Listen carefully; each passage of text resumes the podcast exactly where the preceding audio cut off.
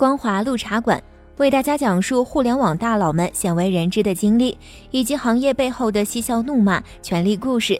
本节目由 AI 财经社与闪电配音联合制作播出。福建小子张一鸣与他的内容帝国，从连续创业失败，再到接连孵化出现象级的互联网产品，福建龙岩人张一鸣俨然成为新生代互联网企业家的代表。他所创立的字节跳动是一家至今仍未接受 BAT 一分钱投资、估值却超过四百亿美元的科技公司。旗下的抖音、西瓜视频甚至引来巨头腾讯的连连封杀。前段时间，张一鸣与马化腾在朋友圈的互怼就是例证。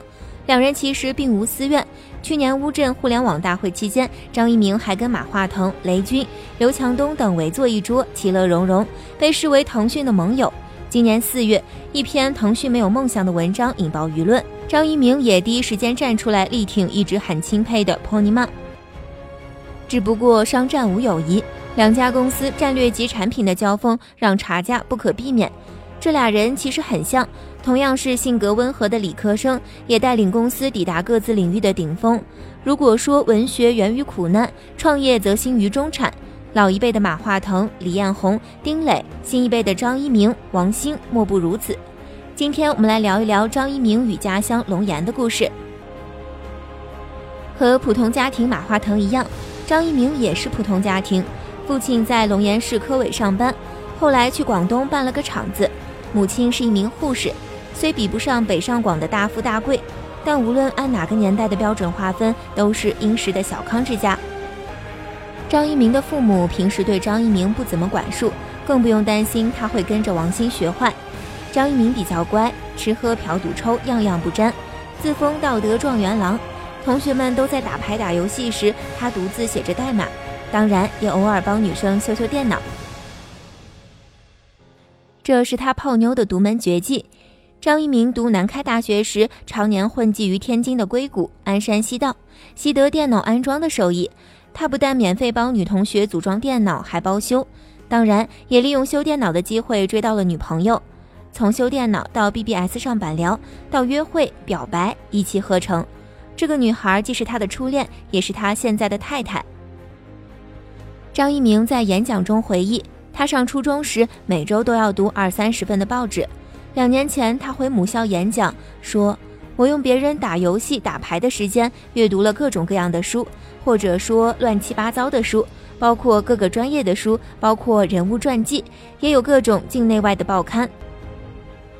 毕业后，张一鸣先后经历了五次创业，前四次都失败了，也没什么，因为输得起，大不了就回龙岩嘛。最后一次，他创办了字节跳动，结果成了。这家公司可能不被大家所熟知。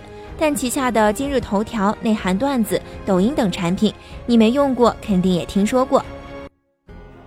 凭借机器算法推荐这一颠覆性模式，张一鸣成功杀出一条路，而他接下来的进化又踩到了节奏，从图文分发转到以西瓜、火山和抖音为代表的短视频，成为一个吞吐量巨大、枝繁叶茂的内容分发平台。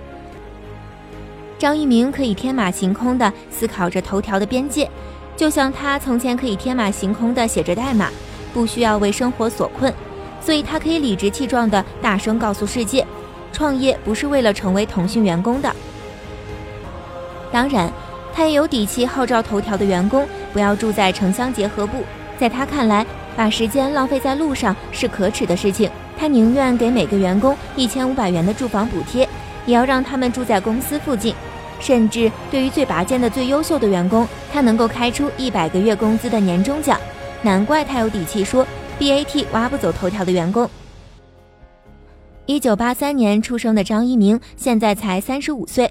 今日头条还在高速发展，也还没上市，估值超过三百亿美元，员工超过两万人。谁知道他还能走上怎样的高度呢？说不定是下一个马云呢。